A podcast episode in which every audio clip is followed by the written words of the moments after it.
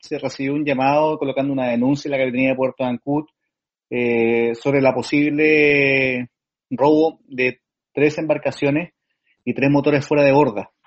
Por ello, la Policía Marítima de Ancud se desplazó inmediatamente al sector del sitio del robo, eh, tanto por tierra y como por mar, logrando encontrar eh, de manera muy rápida dos embarcaciones que habían sido sustraídas, las cuales se encontraban semi hundidas.